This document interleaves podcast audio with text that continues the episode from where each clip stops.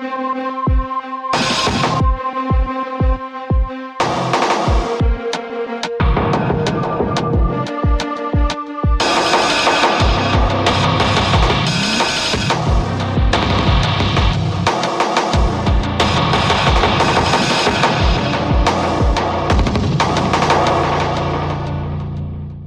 16 часов и 5 минут в Москве на YouTube-канале «Живой гвоздь». Программа «Были о правах».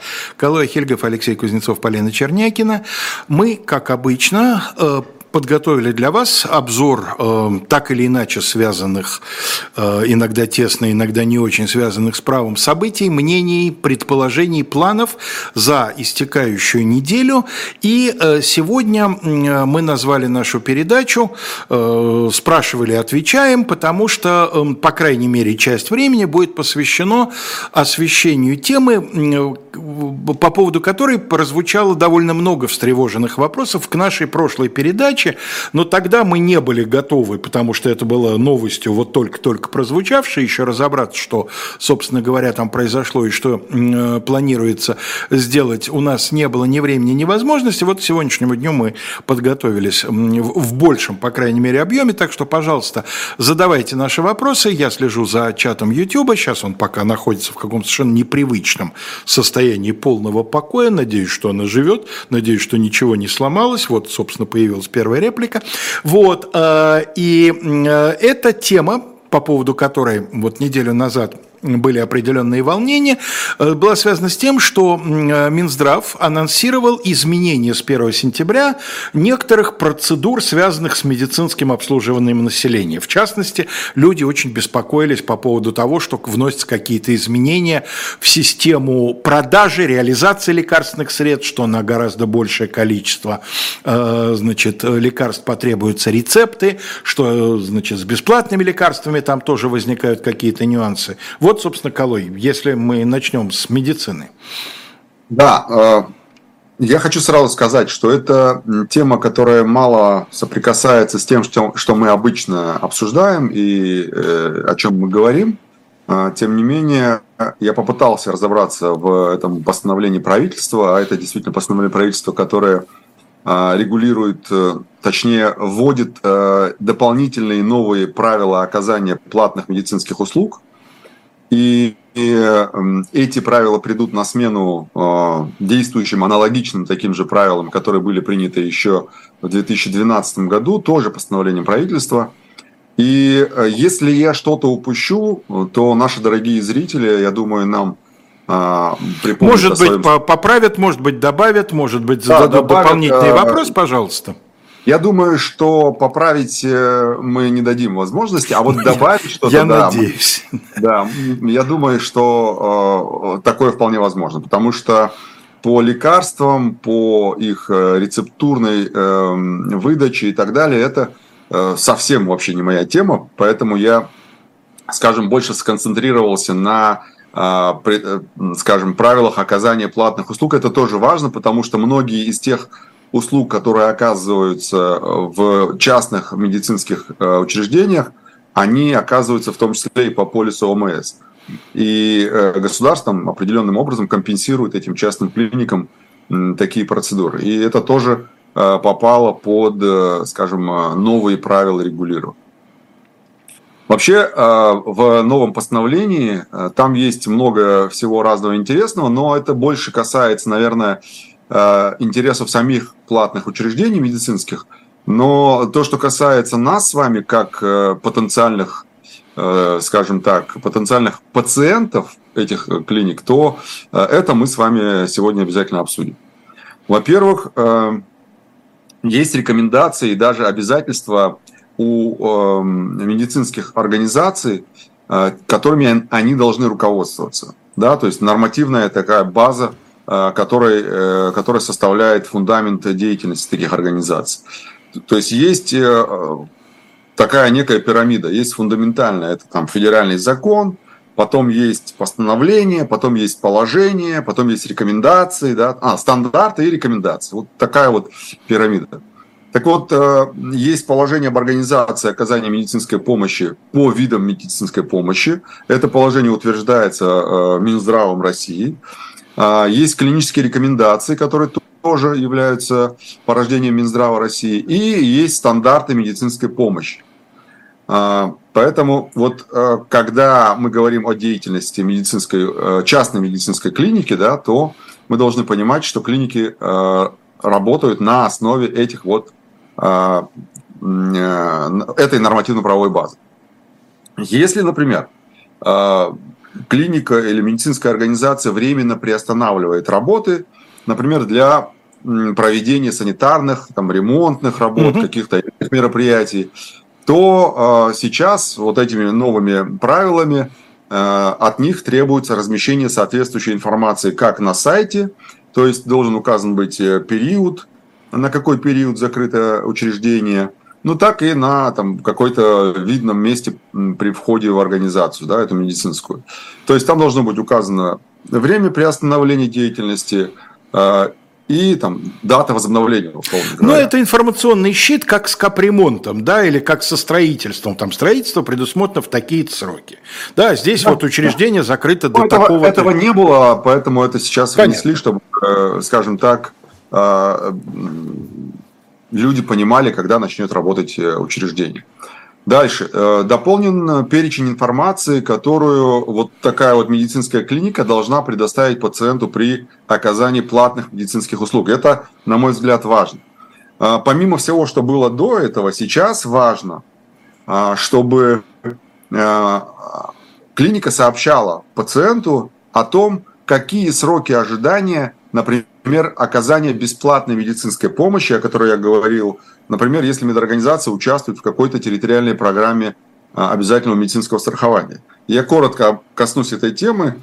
А, есть, например, услуги, которые невозможно получить в государственных а, поликлиниках. И, и медорганизации частно, какие-то процедуры там входят в ОМС, связанные с такой, я сейчас не готов сказать точно, я точно знаю, что какие-то процедуры входят. Так вот, э, есть какие-то процедуры, которые оказывают частные клиники и субсидируются государством. Так вот, э, любой человек, который имеет право на бесплатную медицинскую помощь, он может получить эту услугу в частной организации, и вот организация должна ему сказать, уважаемый такой-то, э, вашу услугу по бесплатной медицинской помощи вы можете получить, там, не знаю, через две недели, приходите. Вот это теперь стало обязательным для частных клиник. Угу. Кроме того, естественно, э, это же касается и тех услуг, которые предоставляет медицинская, частная медицинская э, организация относительно платных да, услуг. Э, должен быть график врачей, то есть график работы врачей, которые оказывают платные медицинские услуги, перечень льгот, которые предоставляются при оказании платных услуг, да, такие тоже есть. И, например, перечень категорий лиц, которые могут претендовать на получение такой льготы. Ну, то есть, иными словами, э, довольно большой блок нововведений касается того, что медицинские учреждения должны более детально информировать э, потенциальных своих э, потребителей, пациентов, да, о том, какого рода услуги, в каком режиме, в каком графике, на каких условиях они предоставляют. Совершенно верно. Что, наверное, хорошо. Да, нет, здесь в целом, в целом нет никаких, на мой взгляд, негативных изменений, которые бы как-то отразились на а, а, пациентах. Поэтому здесь могу сказать, что вполне себе здравые изменения. Просто а, они давно существуют относительно, например, тех же част... государственных клиник. Просто не было в обязательном порядке прописано Понятно. для частных. Например, в договоре с платной э, клиникой должны быть прописан порядок и условия выдачи пациенту э, медицинских документов. Или, например, его там законному представителю в виде родителя, да, или там опекуна. Угу. Потому что сейчас это тоже не прописано. Например, не прописано, при каких условиях при каком порядке должны выдаваться такие документы. И сейчас это руководствуется тем, что делают, например, государственные клиники. Они, по сути, делают то же самое. Просто это фиксирует уже сложившийся порядок. Да? Понятно. Также, что интересно и важно, да, а, в этом документе, который выдается а, о здоровье пациента, должны быть отражены все сведения о результатах обследования. Там, диагноз, метод лечения, используемые какие-то лекарства, медицинские изделия. А, и, э, что важно, за предоставление выписки в частных клиниках, в частных э, медицинских учреждениях дополнительная оплата взиматься не может. Угу. Это прям четко прописывается. То есть э, в этом смысле, если там у кого-то требует дополнительную плату за выписку, можно ссылаться на это постановление. Кроме того, уточняется, при каких условиях могут быть оказаны дополнительные платные услуги, например, которые не указаны в договоре. Если, например, по действующим правилам до 1 сентября для этого достаточно согласия пациента, то есть пациент кивнул, говорит, я согласен, да, а, и все, и эти платные услуги можно оказывать при естественной оплате, то а, теперь понадобится оформить дополнительное соглашение к дополнительным платным услугам. Да? И, или, например, там, новый договор. Это тоже э, как форма, да, с указанием перечня дополнительных услуг, их стоимости и так далее. А, что еще? А, ну, то есть, иными словами, если я правильно понимаю, Колой, ну вот ситуация, с которой когда-то я сталкивался, э, там в моей поликлинике в районной мне сказали, вот вы достигли определенного возраста, дай вам Бог здоровья, значит, вот вам в этом возрасте положено от государства сделать бесплатное исследование э, на определенный вид рака да, значит, им мне сказали, это было достаточно уже давно, а вот еще вы можете в нашей, значит, поликлинике дополнительно, но за плату сделать еще такие, такие, такие-то исследования. Вот теперь, насколько я понимаю, на все эти дополнительные платные услуги нужно будет составлять договор. Да, все верно, абсолютно mm-hmm. верно. А раньше это можно было просто с вашего согласия, точнее сейчас пока еще это можно с вашего согласия сделать, а теперь от медицинских клиник э, будут требовать соответствующий договор. Это, э, помимо всего прочего, еще и учет э, проданных условных услуг, да, которые иногда не проходят как услуга по, по чеку. Она иногда может проходить как угодно. А, и, наверное, это в том числе и в целях оптимизации, точнее, расширения налоговой базы. Оптимизация это для самих клиник будет. Понятно. Так, а что еще? Значит, медицинские организации, частные медицинские организации обязаны выдавать по требованию пациента а, следующий перечень документов. Понятное дело, что это копия договора с приложением со всеми там, какие есть э, дополнительные соглашения и так далее. Справка об оплате медицинских услуг по установленной форме, она тоже устанавливается по отдельному э, э, стандартному документу. Рецептурный бланк да, а, там, там штамп, по-моему, ставится для налоговых органов и ИНН налог, налогоплательщика, по-моему, что-то такое. И там заверяется все это личной подписью врача или там печатью медицинской организации. И что еще а, могут требовать пациенты? Документы, подтверждающие оплату лекарств, ну, чеки, да. Угу. Все. Собственно говоря, а, вот три, четыре, точнее, категории документов, которые обязана медицинская организация выдавать при оказании услуг. Но э, из новых обязанностей, да, в принципе, то, что я перечислил, это уже, в принципе, э, медицинские организации выдают. А вот из новых обязанностей это предоставлять пациентам сведения, которые позволяют идентифицировать имплантированные в организм человека медицинское изделие. Угу. То есть, если проводилось такое вмешательство, импланты это может быть как, э, скажем так, эстетическая хирургия, назовем это так, и так это может быть и со стоматологией связано, да, потому что э, стоматологи тоже имплантируют много всего. Да, разного. это может быть и стентирование при кардиологических да, да, проблемах. И, да. и, то есть теперь нужно в, да, в истории болезни или в выписке нужно, чтобы был указан номер, уникальный номер вот того изделия, да, которое в человека да, да. внедрили, скажем так. Угу. Дело в том, что вот эти имплантируемые, имплантируемые изделия, они имеют свои, как вот заводской номер, да, да. по которому его можно идентифицировать. И до сих пор э, этот номер, он ставится не всегда и не везде. Сейчас это обязательно для всех.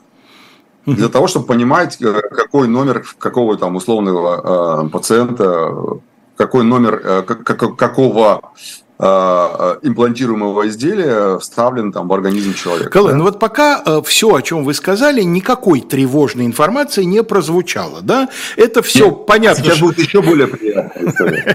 Я понимаю, что то, что вы сейчас назвали дополнительные там заботы для медицинских учреждений, да, но вот нам, пациентам, в общем, ничего дурного пока, пока не светит. Давайте еще более приятную информацию.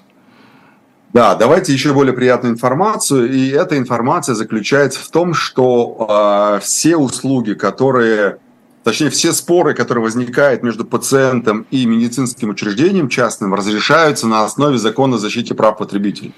Мы с вами знаем, мы не раз разбирали этот закон, что э, в соответствии с законом о защите прав потребителей предъявляются повышенные требования к исполнителю заказа или оказателю услуг, да? Угу. То есть э, здесь права потребителей, они защищены в более, скажем, э, повышенной степени, да, нежели чем когда речь идет о споре между двумя субъектами.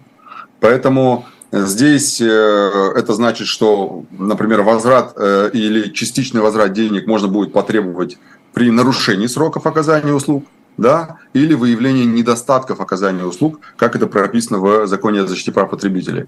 И эти требования должны быть удовлетворены в 10-дневный срок. А если их не удовлетворяют, и, например, пациент пошел в суд, то там, а, по-моему, э, от 50 до 100 процентов штрафа. То есть там в зависимости от услуг, естественно, но там очень большие штрафы для тех, кто отказывается платить. Да?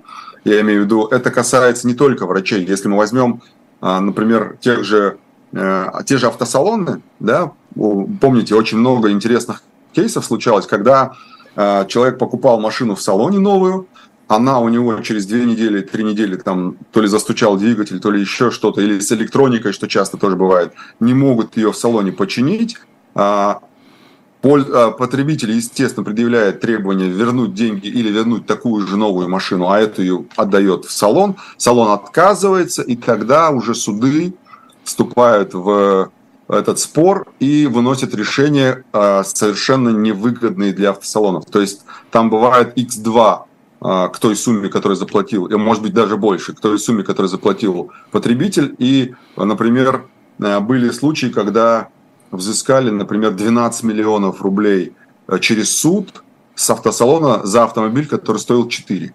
Хм. Да, то есть там э, значительные штрафы, и здесь будут действовать те же правила. То есть, если, условно говоря, за услугу заплатили 500 э, тысяч рублей, то при э, неудовлетворительной, скажем так, э, оказанной услуги или при недостатках оказанной услуги, э, это все и, и возникновение, естественно, спора, это все будет э, примерно в таких же пропорциях взыскиваться. Там, например, если 500 тысяч, то это может быть до 2 миллионов и даже больше. То есть я а, чувствую, что скоро каждой поликлинике потребуется свой штатный юрист, а больнице, видимо, целый юротдел. Безусловно, это да, это и сейчас происходит. Э, я это знаю почему, потому что у нас есть такие доверители, как поликлиники, да, там и не одна, и мы, мы примерно понимаем, что очень часто такие поликлиники а, отбиваются от а, таких вот потребителей-террористов, а потом впоследствии еще возникает необходимость подачи иска в отношении таких потребителей, например, если они где-то выступили или плохой отзыв написали в интернете, им приходится быть ответчиками по иску о защите чести, достоинства и деловой репутации. Это тоже последствия такие. Калой, вот я знаю, в том числе благодаря художественному кинематографу, что в Соединенных Штатах, например, есть просто профессия. Это люди, которые э, делают деньги, иногда очень неплохие деньги, на вот таком вот терроризировании медицинских учреждений, э, предъявляя иски о некачественном лечении, о непредоставлении услуг, там, ну и так далее. Там предъявить можно достаточно широкий спектр. У нас это уже есть или мы еще только идем к, так, к такого рода? Нет, оно у нас есть. Э, у нас есть давно уже такие э, пациенты, к сожалению, встречаются. Например, когда человек вот в нашей практике был, человеку провели операцию, э, так называемую эстетическую операцию, а никаких, скажем так, никаких э, недостатков не было, но это оказалось не то, что человек ожидал. Mm-hmm. Да? Mm-hmm. Например, ему там делали нос, э, переделывали. Ну, то есть некая пластическая хирургия. Да, да, да пластическая хирургия. И э, э, человек говорит, ну, это не то, что я ждал, меня это не устраивает. А потом, естественно, там и телевидение, и всякие там публикации. И программа остальное. «Пусть говорят». Да, да, да, да, совершенно верно. А потом, э, когда человек идет, э, сначала он, естественно, идет в полицию, потому что он считает это почему-то мошенничеством. А затем, когда полиция отказывает в возбуждении уголовного дела, этот человек идет уже в суд, и в суде назначается экспертиза экспертиза да, на предмет как раз этой самой эстетической операции. И когда, например, эксперты выносят решение о том, что нарушений при проведении операции не допущено, недостатков нет, речь идет лишь о том, что человеку не нравится результат как картинка, то, естественно, суд отказывает таким, таким истцам. И таких истцов немало. Они могут искренне считать, что действительно их обманули. Это, это вполне нормально. То есть э, я уж не говорю про те случаи, где действительно хирурги поступили ну, мягко говоря, не, не очень профессионально, да. Да, а, а есть еще и случаи, когда, не дай бог, есть летальный исход после каких-то элементарных операций. Это тоже э, нужно как бы учитывать, да. Но я говорю про конкретно свой опыт, где к нашему доверителю, э, к одной из медицинских клиник обратилась вот такая э, пациентка, бывшая с иском в суд, затем и в полицию и так далее. И она проиграла в данном случае, потому что не было установлено некачественно оказанные услуги.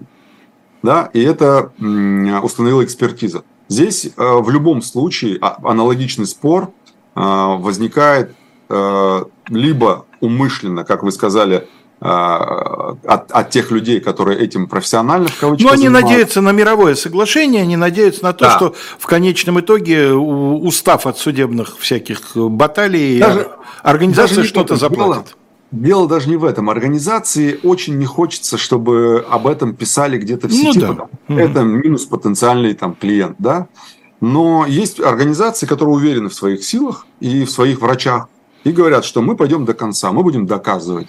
И, например, там, где э, пациент размещает э, какие-то порочащие честь и достоинства сведения, под ним другой человек из этой же поликлиники, например, размещает скан судебного решения, где вынесен отказ по такому иску. Да? И тогда уже э, эти клиники, они уже чувствуют себя совсем по-другому.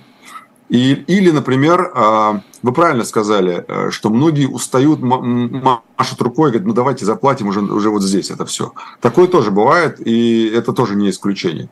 Но, тем не менее, в основном а, медицинские организации и врачи, они заточены под то, чтобы вообще не появлялась в эфире эта история. Вот у нас был случай, когда один из врачей э, частной клиники сказал, устройте мне с ней переговоры, да, там с одной женщиной, а, устройте мне с ней переговоры, я ей заплачу то, что она хочет, но при условии, что она удалит все негативные комментарии. Ну, в общем, это тоже был какой-то компромисс для обеих сторон. Да, там ей заплатили, тот та удалила, и, в общем-то, это на этом закончилось. Хотя, а, ну, я был ну, внутренне не согласен с таким, например, с таким решением. Но мы не можем быть против позиции своих доверителей, поэтому мы а, все это закрыли мировым соглашением. А, давайте коротко еще немножко дополню про а, это постановление, потому что уже полвремени прошло. Калой, да, еще... вы знаете, может быть, вот у меня какой вопрос, который вам поможет. А, а вот что-то тревожное в этом постановлении вы увидели? Тревожное с точки зрения нас, потребителей? Э, вот что-то такое, что может обернуться для нас какими-то новыми сложностями? Нет, честно говоря, нет, потому что это тот редкий случай, когда для э, потребителя услуги довольно все сделано прозрачно. Я не пойму тогда, откуда вот это беспокойство неделю назад возникшее. Там люди как-то очень интересовались новыми правилами отпуска рецептурных лекарств в этом постановлении. Это, скорее всего, а, Алексей, речь идет о а, другом нормативном акте, который, в принципе, а, мы сегодня не планировали обсуждать. То есть я скажем так, готовясь к нашему эфиру, сегодня как раз э, исходил из постановления о деятельности медицинских организаций, потому что именно о них говорится про 1 сентября. Там все спокойно, да, как вы только что там, сказали, там, там для нас Богу, ничего, ничего никаких страшного. Рисков, да, никаких рисков нет. Ну Поэтому... тогда давайте перед следующим эм, э, блоком, перед следующей второй половиной нашего эфира уже прервемся на небольшую рекламу, как обычно прорекламируем shop.diletant.media и особенно сегодня вот у нас есть такой небольшой баннер. Вот. Э, особенно прорекламируем книгу, которая, я думаю, что хорошо известна многим из тех, кто нас смотрит и слушает. Это эм, Егор Гайдар «Гибель империи. Уроки для современной России». Книга, которая была написана достаточно давно. Это не первое ее издание – но это одна из тех книг, э, восприятие которой, не скажу содержание, но восприятие этого содержания меняется в связи с тем, как меняется обстановка у нас за окном. И я хочу сказать, что то, что произошло за последние полтора года, сегодня ровно полтора года, как нечто произошло, да, вот это все, как мне кажется, вкладывает новые смыслы и м- позволяет в некоторых мыслях Егор Тимуровича увидеть не просто предположение и анализ, да, а некое даже вот такое вот э, сверхъестественное предвидение. Хотя я человек приземленный, считаю, что любое сверхъестественное предвидение, оно все-таки базируется на неком э, трезвом и прагматическом анализе. Итак, что еще? Да, а, все наверняка из наших зрителей, в том числе, э, слышали про эту трагедию, которая случилась в Москве. Да. А, с, с экскурсиями под землей и э, теми туристами, которые участвовали в этих экскурсиях под землей. Восемь и... погибших, все найдены, семь туристов и инструктор, да. да. Да, к сожалению, да. И здесь важный интересный момент в том, что вчера были арестованы, ну, по крайней мере, один из э, тех, кто был арестован, это а, основатель интернет-площадки, на которой размещаются экскурсии все. То есть можно зайти на эту площадку и выбрать экскурсии, причем не только в России, но и за границей тоже. И э, его арестовали за, э, скажем так, выполнение или оказание услуг, не отвечающих требованиям безопасности жизни. А, вот об этом тоже отдельно поговорим, потому что, на мой взгляд, здесь очень все притянуто за уши, но все по, а, по, по очереди. Значит, у нас есть в России соответствующий закон, который называется закон об основах турист, туристской деятельности в Российской Федерации. А, в этом законе есть определенные там, терминологии, там, типа экскурсоводов, гидов и так далее, и так далее. Так вот, если мы говорим про экскурсовода, то а, это, ну, в общем, экскурсовод – это человек, который а, показывает людям, да, а, если мы говорим про скажем так, а, юридическую терминологию, это, во-первых, это должен быть э, гражданин Российской Федерации, а, он должен быть прошедшим аттестацию и оказывать услуги по ознакомлению туристов с а, как, как говорится в законе, очень интересно, с объектами показа. Вот. Угу. А, теперь, что касается аттестации. Аттестация – это на самом деле отдельная история, потому что а, у нас в стране говорится о том, что экскурсовод, ну, в законе экскурсовод и э, там гид-переводчик вправе оказывать услуги э, только при условии прохождения им аттестации. Аттестация предусмотрена э, правилами, которые установлены правительством. Значит, и в этих правилах сказано, что э, надо пройти определенный экзамен и получить некую аттестацию.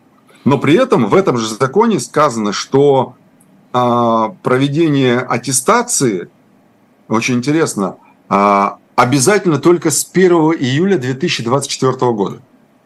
Mm-hmm. То есть до 1 июля 2024 года, то есть еще год, не обязательно проходить аттестацию.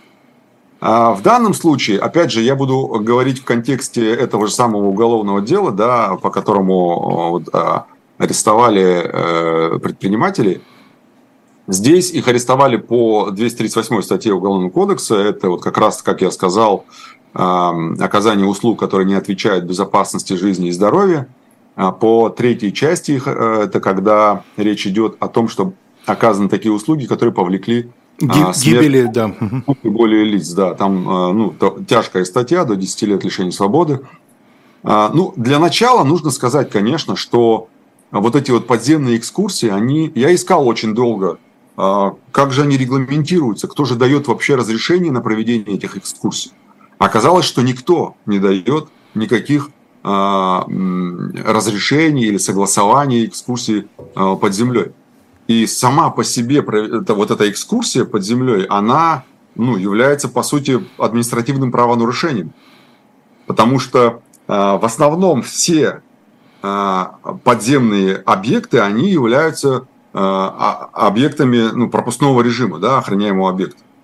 То есть, по сути своей, там, по-моему, 20.17, если не ошибаюсь, статья КОАП, там говорится о том, что а, наступает административная ответственность за нарушение пропускного режима на охраняемом объекте. Что-то вот вроде этого. Если я не прав, то поправьте меня. Так вот, а, а, по сути своей, это административка. Да? То есть это самовольное проникновение на охраняемые подземные Кого... Или подводные в данном случае. Но я а... правильно понимаю, что если это охраняемые объекты, то к ответственности должны быть привлечена эта организация, да? Которая охраняет. Которая должна охранять, да. То что же такое они, я так это понимаю, прошли верно. совершенно спокойно, да, ни под какой колючей проволокой не проползали?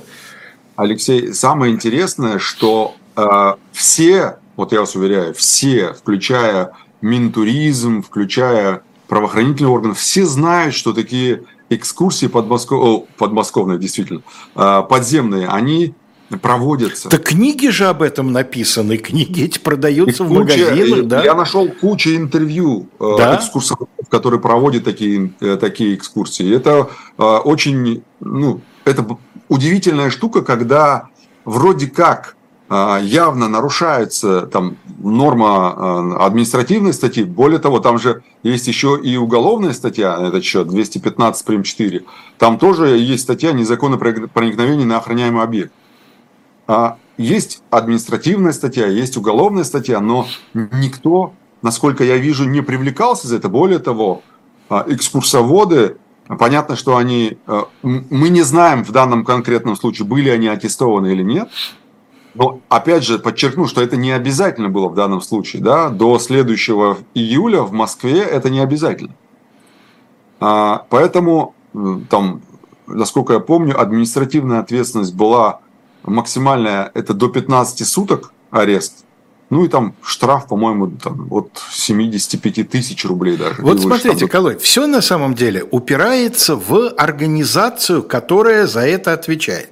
Потому что, несмотря на то, что не обязательно аккредитация и аттестация э, еще год, но попробуйте провести экскурсию в Третьяковке или в Русском музее, или в музее Пушкина, да, с потрохами сожрут прямо вот при первом «Здравствуйте, я ваш экскурсовод», и вас уже нет, у вас уже доедают. А, да? Да, да потому что сначала вы у них пройдите курсы, вы заплатите за эти курсы прилично, вы сдайте им экзамены, они разрешат вам водить экскурсии на территории своего объекта. Поскольку подземелья под, Моск... под Москвой практически, видимо, никому не принадлежат, и получать коммерческую прибыль от этого некому, никому и не интересно.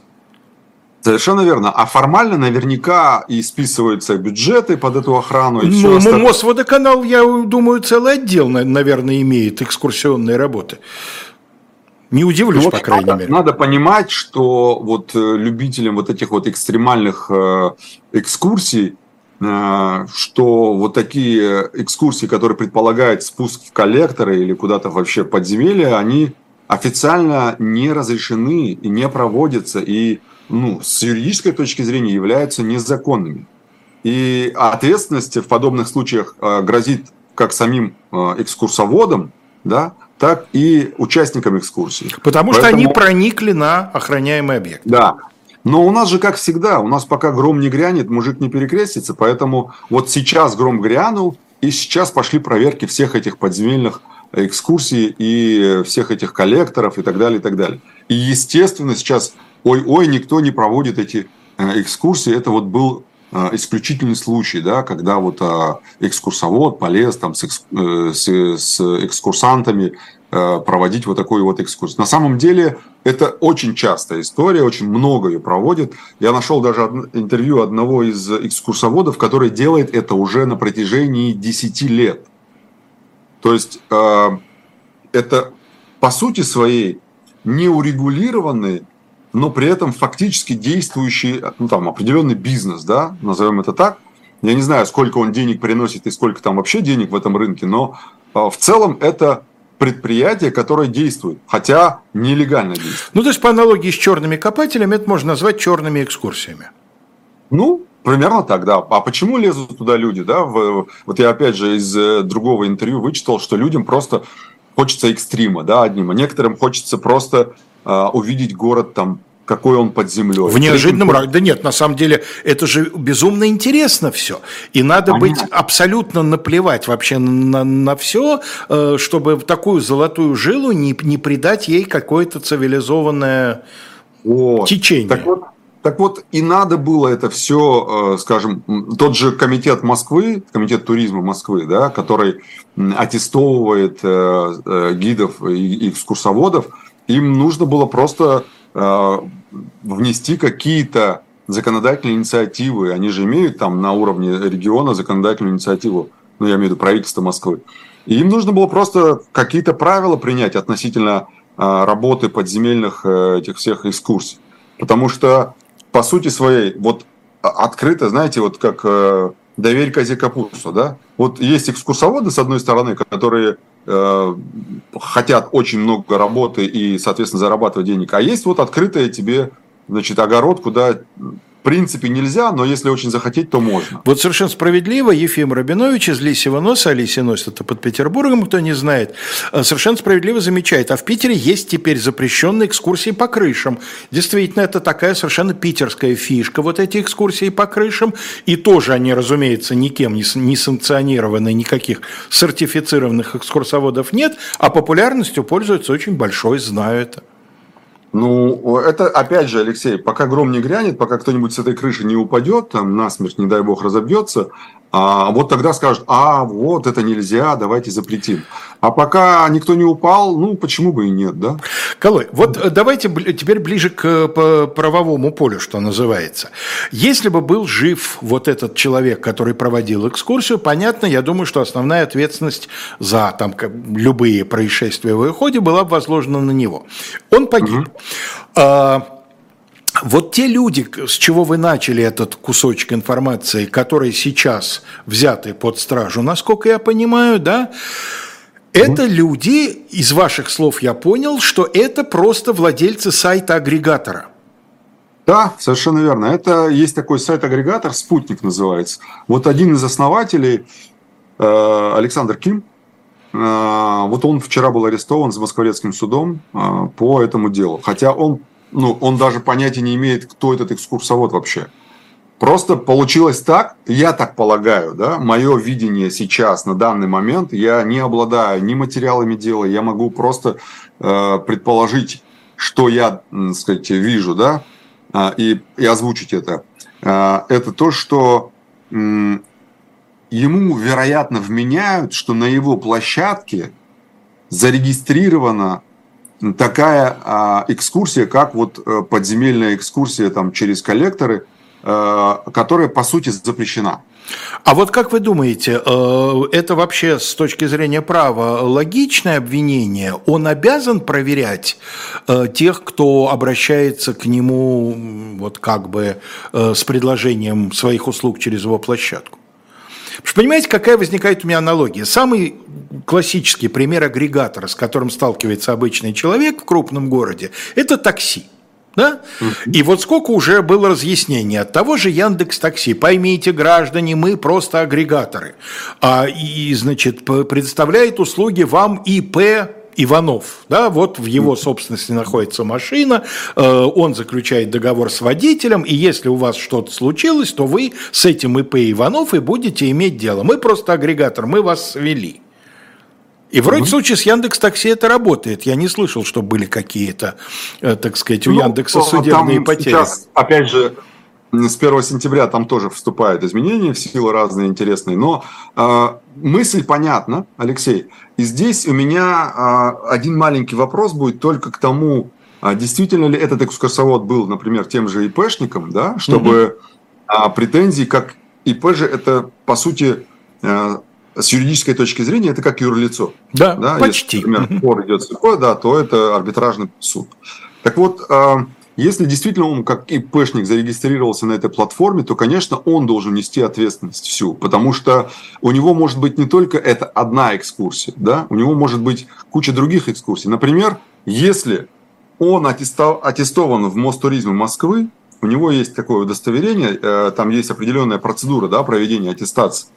Э, Причем она очень простая. Там, на портале госуслуг ты там отправляешь документы, тебе в течение трех дней говорят, вот тебе доступ к экзамену, там какие-то вопросы, ты на них отвечаешь, 30 вопросов, по-моему, да, а, и, и то все эти вопросы связаны с законодательством а, о туризме в Москве, там, Федерации, ну, Российской Федерации, и техники безопасности во время проведения экскурсий. И, по-моему, еще правила оказания первой медицинской помощи. Все. Э, как вот о чем там экзамен. Ну, то есть, это на самом деле довольно несложный экзамен, чтобы получить аттестацию экскурсовода. Так вот, если этот человек получил аттестацию, и у него, условно говоря, на этой площадке размещены были 10 а, экскурсий, например, по Покровке, да, там, не знаю, по а, там, а, какому-нибудь музею, и одна из них – это вот подземельная экскурсия, то здесь у меня возникает вопрос, а какие претензии к площадке? Если у этого человека имеется аттестационное удостоверение о том, что он является профессиональным экскурсоводом. А вот если у него нет, могут быть к площадке претензии? В данном случае тоже нет, потому что а, он может действовать э, в качестве экскурсовода еще до 1 июля 2024 года а, без аттестации. То есть ему разрешено это делать. Я а, обозначил процедуру в Москве именно потому, что сейчас это можно сделать в добровольном порядке. Угу. А с июля следующего года это будет в обязательном порядке.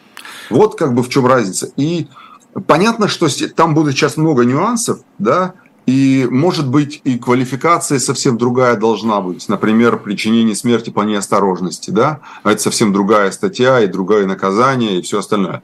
То есть, конечно, для того, чтобы дать, скажем, правильную юридическую оценку квалификации э, того, э, как ну, точнее, что сделано было теми людьми, которые арестованы, да, или что не сделано, например, было то это нужно понимать, конечно, материала дела, смотреть, что там. Ну, разумеется, конечно, да. да. А, но в целом, в целом, это очень похоже, например, на то, что если, а, к примеру, есть у нас похожая площадка для врачей, да? Вот врачей проверяют, врачи там смотрят, а, я имею в виду, проверяют их профессиональные полномочия, и, например, врач там случайно врач, которого нашли на такой площадке, случайно сделал там кривую операцию или, не дай бог, там кто-то умер после операции, то будут ли претензии к владельцу площадки? По логике данной они должны быть. Потому что то, как врач делает операцию и какими он пользуется лекарствами или инструментами, а, площадка проверять не может. Конечно. Так и здесь. Если экскурсовод зарегистрировался в качестве экскурсовода на сайте, то э, какие он проводит экскурсии, не может проверять площадка. Это наоборот должны проверять а органы местных властей, да, э, те же, например, органы, которые должны охранять эти помещения, в которых проводились эти экскурсии, ну и так далее. Дальше уже ответственность на э, надзорных органах. То есть по сути своей получается, что созданы такие условия, при которых можно обвинить кого угодно в данном случае. Потому что живых-то никого не осталось, к сожалению, да? Ни а, экскурсовод не остался, ни, ни экскурсанты не остались, к сожалению, живы. И получается, что кого-то-то надо привлечь. Кто-то там сбежал, насколько я помню, я не знаю, кто там скрылся вроде как от следствия, но э, тема резонансная, Никого не Да вот то и оно, что, к сожалению, я так подозреваю, что все дело в резонансе. На самом деле, эм, для меня очевидно, кого привлекать к ответственности. Тех, кто создал такие условия, что вот подобного рода безответственные люди имели возможность беспрепятственно проникать вот в эти самые. Я же помню начало своей милицейской службы, да? Раньше как было? Как что происходит на чердаке или в подвале? И выясняется, что чердак и подвал были не закрыты, а в середине 80-х они почти все были не закрыты. Вот. Mm-hmm. Тут же начинается устражение, гонение, все участковые забегали, э, значит, начали собирать информацию, где что открыто, э, дезы тут же начали все это запирать, замки вешать и так далее, да? Вот. А, какого черта по подземельям Москвы шляются люди непонятно какой квалификации, непонятно с какими целями. А если бы не 8 человек погибли, Царствием Небесное, а если бы террористы, только не говорите, что я подаю идею, пробрались бы? Да, э, об этом я тоже, кстати, читал много, и мне писали об этом. А вдруг, если бы туда кто-то там с взрывчатым веществом проник бы, тогда ну, конечно. кого привлекать? Конечно. Да? Тогда Алексей, точно посадили бы тех, кто должен был бы охранять это место. Да, но это слабое. Я улыбался не, несколько минут назад, потому что Виктор Ломоносов вспомнил очень к месту повесть Виктора Пелевина и Акинф, который открывается сборник искусства легких касаний. Это действительно в пелевинской манере, но очень серьезное предупреждение тем, кто связывается с неофициальными экскурсиями. Действительно, опасности могут быть самые разные, в том числе, возможно, и те, о которых пишет Виктор Пелевин. А, Алексей, давайте успеем а, проговорить про еще одну тему. Это про регистрацию, хотите как, как угодно, прописку и Давайте, так далее. конечно. У нас есть э, новость о том, что МВД а, утвердила инструкцию по, как там было сказано, по осуществлению контроля за соблюдением правил регистрационного учета по месту пребывания или жительства граждан Российской Федерации. Вот.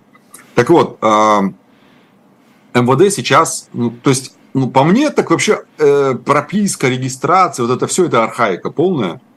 Э, потому что вот э, придумали же сейчас ставить на учет, на воинский учет автоматически, да, исходя из места там работы, учебы, там, не знаю, э, ну, в общем, каких-то э, цифровых привязок, да.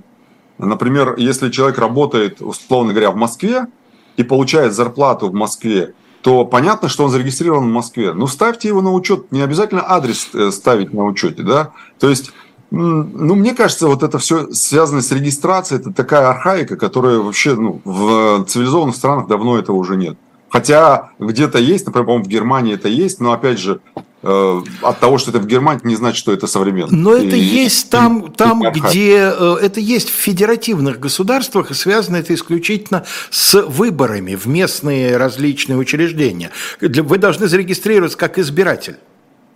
Я понимаю, но если я зарегистрирован как избиратель, например, э, в другом регионе, то почему я не могу здесь жить и работать, а здесь же проголосовать? Ну, цифровые возможности это позволяют сделать.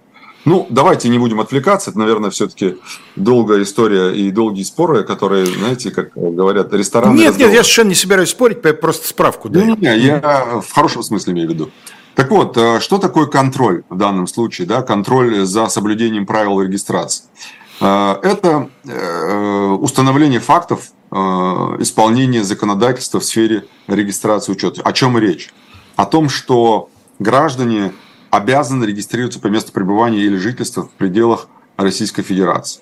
Например, если они являются нанимателями жилья, собственником э, э, или собственниками жилья, то и те, и другие обязаны, соответственно, э, сделать так, чтобы они зарегистрировались, да, если они пребывают больше трех месяцев э, в том или ином регионе. Например, если человек приехал из Тулы в Москву и здесь работает, то он должен зарегистрироваться здесь там, по истечении 90 дней. Ну, то есть по истечении 90 дней у него уже должна быть регистрация, скажем так. То есть в течение 90 дней он должен зарегистрироваться здесь э, как э, временно проживающий. Вот такие вот э, контроль, вот такой контроль. То есть, например, а, что еще? Отказать в регистрации могут такому гражданину? Нет, ну, если есть где регистрироваться, например, я как собственник говорю, Алексей, пойдемте, я вас зарегистрирую у себя в квартире, то в таком случае отказать не могу. А, в отношении кого еще проводится такое, значит, такой контроль? В отношении должностных лиц, а, администрации учреждений, а, представляющих помещений для проживания. Например, в отношении должностных лиц гостиницы. Хостелы, общежития, понятно. Да, да, да, да. Все это все туда входит. А сейчас, э, насколько я помню, полицейские могут проводить проверки, если они сами обнаруживают данные о том или ином правонарушении. Или, например, если кто-то заявил об этом э, в полицию. Или если мониторя какой-нибудь СМИ, полицейские выявили такое нарушение. Потому что в, э, вот как раз по, по поводу СМИ говорится, там в инструкции такая формулировка есть, выявленных в средствах массовой информации. Но у нас, как известно, интернете тоже есть средства массовой информации, и думаю, что это относится в том числе и э, к интернету. Если не зарегистрироваться, то есть определенная, скажем так, э, определенная административная ответственность. Э, с одной стороны, речь идет о том, что там в каких-то регионах эта сумма одна. Ну, то есть, например, в Москве за проживание без регистрации э, или там нарушение правил регистрации, да, для владельца жилья, который должен был своих, так сказать, жильцов зарегистрировать, э, там штраф э, от 5 до 7 тысяч. А для самих тех, кто должен был зарегистрироваться, да, то есть кто проживает в этой квартире, для них штрафы там от 3 до 5 тысяч, по-моему. И в Петербурге ровно так же. А в других регионах это, соответственно, от 2 до 5 и от 2 до 3 тысяч рублей. То есть эти штрафы, они варьируются в зависимости от, а, от каких-то таких вот, э, ну, от региона, да, в первую очередь от э, региона, где понятно, что это связано с тем, что Москва и Петербург, они экономически более развиты, поэтому здесь штрафы устанавливаются вот с такой вот разницей. Хотя, конечно, на мой взгляд, это, ну, с точки зрения принципа права, да, это, естественно, неправильно. А если, например, э, это организация, которая должна зарегистрировать своих сотрудников, да, например, иностранцев и так далее, то там штрафы куда более, там, сейчас не готов сказать, сколько конкретно, ну, такие существенные штрафы для тех, кто должен зарегистрировать, я имею для организации. Но есть исключения э, из правил, как всегда, если даже э, при наличии нарушения э, есть, то есть, если даже есть нарушение, то это нарушение, скажем, штрафа можно избежать, если, например, по-моему, с 28 февраля 2021 года, если не ошибаюсь, там штраф не грозит близким родственникам, если вы проживаете, например, э, условно говоря, там вы приехали там, к сестре, к брату в Москву и проживаете у него, то это как бы не основание для того, чтобы привлекать э, к ответственности. Да? Также, например, подопечные, опекуны, усыновители, там, братья, сестры, вот это все, это как раз те лица, проживание у которых без регистрации освобождает от ответственности. На мой взгляд, вообще история с регистрацией, со штрафами за отсутствие регистрации, я, как уже сказал, это ну, прошлый век. Я считаю, что это вообще нужно убирать из э, административного кодекса такие вещи. И такие вещи должны происходить автоматически. Ведь мы можем на воинский учет поставить человека автоматически, но это же гораздо сложнее, чем просто поставить на регистрационный учет потому что там есть более такие узкие критерии, нежели чем с регистрационным учетом. Здесь все просто.